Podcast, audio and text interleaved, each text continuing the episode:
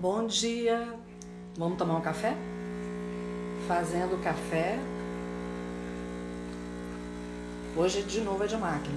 Não vai ser o café filtrado e nem o café com leite. Bom dia, empresária atrevida! Tudo bem aí em Ouro Preto? Tá muito frio? Aqui eu tô esperando ainda esse frio chegar. Amo frio, e eu quero. Hoje eu vi cedinho uma matéria falando de neve em Canela. Canela. Queria ter visto. E até aproveitando esse tema da neve que eu vi agora pela manhã, o tema é expressividade hoje, né? E só de ver aquela neve caindo, me deu uma vontade de colocar um cachecol. Me deu uma vontade de tomar uma bebida quentinha me deu uma vontade de comer um fondue, porque é muito expressiva essa imagem.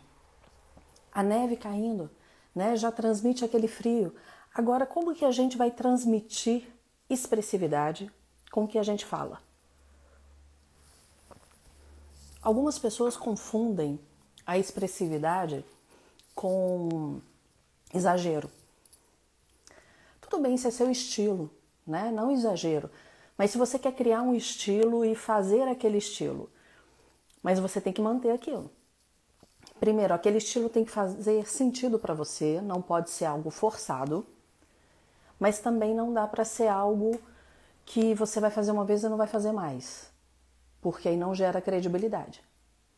Então, se você encontrar um estilo e aquilo fizer sentido para você e você conseguir manter, ótimo. Mas se aquele estilo for alguma coisa que você fez só pra, não, vou chamar a atenção das pessoas. Ontem mesmo eu estava conversando com meu marido, ele falando de uma de uma pessoa que mandaram mandaram para ele vídeos de uma pessoa de Araxá que tem feito muito sucesso no TikTok. Se não me engano, está com quase um milhão de seguidores já. E aí a gente conversando, não é o nosso estilo. Eu para entrar no TikTok eu tenho que encontrar o meu estilo porque eu não dou conta de fazer daquela forma como muitos fazem. Então nós temos que encontrar um estilo para que ele seja expressivo. Então expressividade é muito diferente de ah! Eu não preciso gritar para ser expressivo, eu não preciso exagerar para ser expressivo. Eu preciso ser. Muitas vezes a expressividade, ela tem que acontecer em algo que não é tão natural como uma leitura. Se eu estou aqui conversando com vocês e busco uma expressividade, é uma expressividade dentro do que eu sou, dentro do estilo que é meu, dentro do café que eu gosto. Por exemplo, a expressividade do café. Por que, que eu escolhi o convite para o café? Por que, que normalmente eu falo, vamos tomar um café? Eu abordo temas que para muitas pessoas são temas muito difíceis. Falar em público para muita gente é uma dor que gera pânico. Existem pesquisas que falam que é, dos três maiores medos do mundo, um é falar em público. E aí tem pesquisa que mostra que tem gente que tem mais medo de falar em público do que de morrer. Então imagina como é isso para aquelas pessoas. Como que eu consegui trazer para algo mais suave? Toda vez que a gente convida para tomar um café, fica mais tranquilo. A conversa, a prosa é outra, como dizemos aqui em Minas. Então, vamos tomar um café? Abaixa a ansiedade. Uma forma de me expressar, uma forma de comunicar. O Williams está aqui, o Williams acompanhou as gravações dos meus programas, né, Williams? E ele sabe como que o ambiente, o cenário ficava agradável, como que o clima era bom. O cheiro do café transmite isso. É uma forma de expressividade. Mas aí vamos para aqueles momentos onde não é natural. Talvez onde eu tenha que ler. E ler é uma coisa que tem uma via de mão dupla aí, né? Você pode pegar algo que você escreveu e vai ler. Você pode pegar algo que outra pessoa escreveu para que você leia e você pode pegar um livro, uh, algum outro texto e ler. O que, que eu tenho que tomar cuidado com a minha expressividade? Quanto mais natural eu conseguir ser naquela leitura, independente se fui eu que escrevi, se alguém que escreveu para eu ler, ou se eu peguei de algum livro e trouxe para ler. A expressividade, ela tem que fazer, a leitura tem que fazer sentido primeiro para você. Então, toda vez que você pensar em expressividade, toda vez que você pensar em ler, fala assim: faz sentido para mim? Isso para mim é, conecta, vai me conectar comigo mesmo primeiro? Sempre é a primeira coisa. A partir do momento que isso te conecta, que aquilo faz sentido para você, existem técnicas. Respeitar a pontuação, fazer as pausas, respirar, porque algumas pessoas pensam que leitura, eu vou no fôlego só, eu falo que é brincar de roxinho.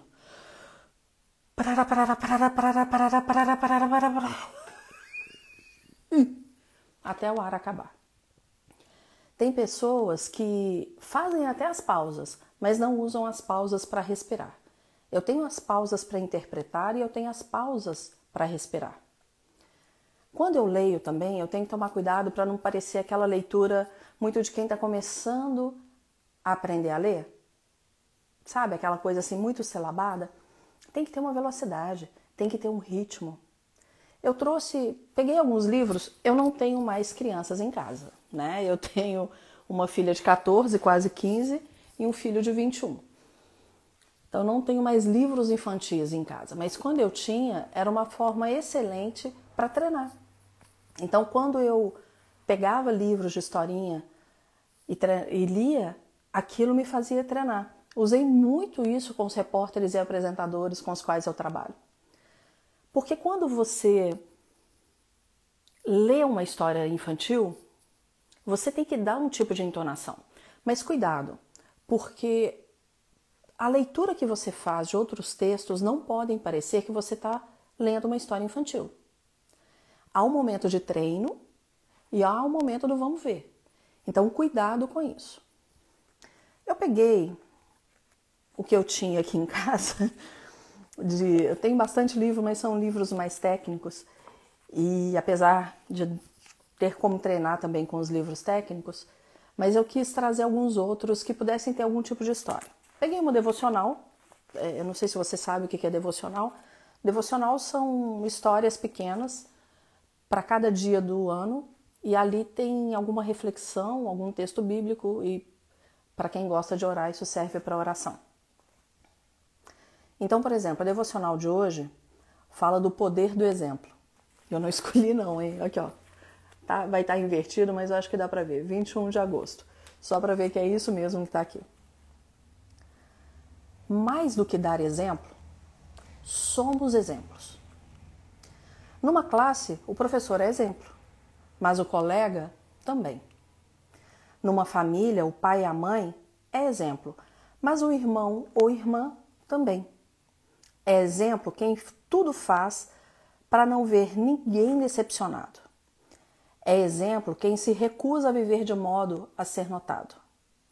É exemplo quem tem prazer em ver seu mau comportamento compartilhado. Se somos pontuais, a quem se mire em nós. Se chegamos atrasados, alguém nos copiará. Se não soltamos palavrões, alguns põem nossa serenidade em sua lista de desejos. Se somos destemperados, alguns se sentem à vontade para nos superar. Nossa única decisão possível é que tipo de exemplo queremos ser. Exemplo, sempre somos. Em grau maior ou menor, sempre somos alvos de imitação. O bom exemplo é aquele que é o que é, realmente é, sem fazer de sua vida apenas um espaço de cínica demonstração. Em todos os tempos, precisamos de exemplos bons, que são pessoas que, sem hipocrisia, são tão corretas e tão generosas que perfumam o mundo, começando pela rua em que escolheram habitar. O bom exemplo não é ser perfeito, porque só houve uma na história humana, mas alguém que olha seu próprio retrato e segue em busca do que ainda pode ser e realizar. Feliz é quem tem um bom exemplo em quem se espelhar. O que, que eu fiz? De propósito, eu não li antes. Se eu não leio antes, eu ao longo do trecho eu tenho que ficar descobrindo o que, que eu vou fazer. A melhor coisa, leia antes. A leitura prévia faz muita diferença quando você tem que ler um texto. Eu vou ler novamente parte desse texto e você vai perceber como que a minha narração muda. Por isso que eu disse, é de propósito que eu fiz para você perceber que sem ler antes fica muito difícil ser expressivo. Eu vou pegar o último parágrafo. O bom exemplo não é ser perfeito, porque só houve um na história humana, mas alguém que olha seu próprio retrato e segue em busca do que ainda pode ser e melhorar. Feliz é quem tem um bom exemplo em quem se espelhar. Quanto mais eu faço essa leitura prévia, mais fácil fica para eu me expressar, para eu ler. Então, toda vez que você tiver que ler algo que para alguma plateia ou num vídeo, seja de que forma for, treine antes. Pegue aquele texto e leia antes. Treine em voz alta. Se você quiser, grave. Eu falo que vídeo é bom porque a gente grava e apaga. Não gostou, apaga. Não gostou, apaga. Até a hora que vai ficar bom. Tem áudio também. Se você só quer gravar para se escutar, faça isso. A expressividade, eu gosto muito de lembrar que é como se alguém que não não enxergue, alguém que tem uma deficiência visual, algum cego, ele vai te ouvir, ele vai ter sensações e ele vai poder criar imagens na cabeça dele. O cego cria imagens? Cria. Primeiro porque há vários graus, né, de um leve ao mais severo. Segundo, que em algum momento da vida dele ele pode ter ficado com a baixa acuidade visual. Então, quando alguém só estiver te escutando, vamos colocar assim, né? não precisa ser só deficiente.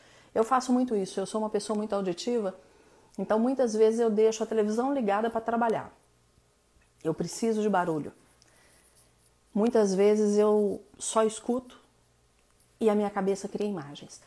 A boa expressividade é isso, quando alguém está só te escutando e vai gerando imagens para ela. Mas como que isso vai acontecer? Se fizer sentido para você em primeiro lugar. Então você tem que ter essas imagens em você. O texto tem que fazer sentido para você. Quando você estiver lendo o texto, você cria imagens na sua cabeça e, dentro do possível, você gesticula. Eu não gesticulei para ler esse texto. Mas eu vou pegar novamente o último parágrafo e vou gesticular para fazer a diferença. Um bom, eu vou exagerar, tá? Mas quando eu estou treinando, não tem problema exagerar. Na hora que eu estiver me apresentando, eu gesticulo com gestos mais contidos. Um bom exemplo não é ser perfeito, porque só houve um na história humana, mas alguém que olha para o seu próprio retrato e segue em busca do que ainda pode ser e realizar. Feliz é quem tem um bom exemplo em quem se espelhar. Toda vez que eu tenho gesto numa leitura, facilita muito a expressividade. Eu cheguei a comentar na última live que muitas vezes, quando o repórter vai gravar o off, ou o apresentador vai gravar o off, e ele se fecha naquele lugar onde tem ele o microfone, eu digo assim: Prenda o papel em algum lugar, deixe suas mãos soltas e gesticule exageradamente. Porque esse gesticular exagerado vai ajudar na sua expressividade. O corpo da gente precisa ser expressivo. Isso faz muita diferença quando eu quero comunicar para me conectar com as pessoas. Então, a sua leitura, ela tem que ser mais natural, ela tem que ser uma leitura que faz sentido para você e ela tem que ser uma leitura que o outro vai conseguir criar na cabeça dele imagens. Eu comecei aqui hoje falando que eu vi uma no Instagram passando, estava no feed, vi que nevou em Canela. E comecei falando a respeito da imagem que eu tinha visto. a neve caindo em frente a uma igreja e que aquilo me deu vontade de me agasalhar. Talvez algumas pessoas tenham imaginado essa cena. Por quê? Porque é expressivo. Você falar neve no Brasil é extremamente expressivo. Então seja você, seja de verdade. Só vai valer a pena ser expressivo, só vai valer a pena comunicar se for uma comunicação que te conecte de verdade com a pessoa. Não tenha gestos pré-definidos. Não tenha um, um, tipo que você não consiga manter. Seja você. Porque quando, muitas vezes, quando criamos um, um tipo para nos comunicarmos, eu não sei por quanto tempo a gente consegue manter aquele tipo. Talvez ele perdure por um tempo que pode ser mais curto, menos curto, mas uma hora vai ter que ser você. Pensa nos humoristas. Os humoristas são extremamente expressivos, os humoristas, na, na sua grande parte, são expressivos, os humoristas criam estilos, mas eles sentem falta de ser eles mesmos. E chega um momento onde eles começam a aparecer como eles mesmos. Porque isso é a nossa essência. A nossa comunicação, como eu disse no primeiro dia, tem que ter um propósito. A nossa comunicação tem que ser algo que mostre quem nós somos, para que, que nós viemos. A nossa comunicação ela tem que ser natural. A nossa comunicação ela tem que ser assertiva, expressiva, porque ela tem que nos conectar. Nós temos que comunicar para conectar. E eu espero que eu tenha conseguido fazer isso esses dias, trazendo para vocês essas lives breves, mas que com temas que sempre me perguntam e que eu gosto muito de trazer à pessoa algum tipo de informação que realmente possa transformá-la. Te agradeço mais uma vez por esse dia. Peço a Deus que o seu dia seja abençoado, que o seu dia, que o seu fim de semana seja abençoado e que você possa colocar em prática o que nós conversamos aqui. Tenha uma comunicação com propósito, que a sua comunicação seja mais natural e que a sua comunicação seja expressiva.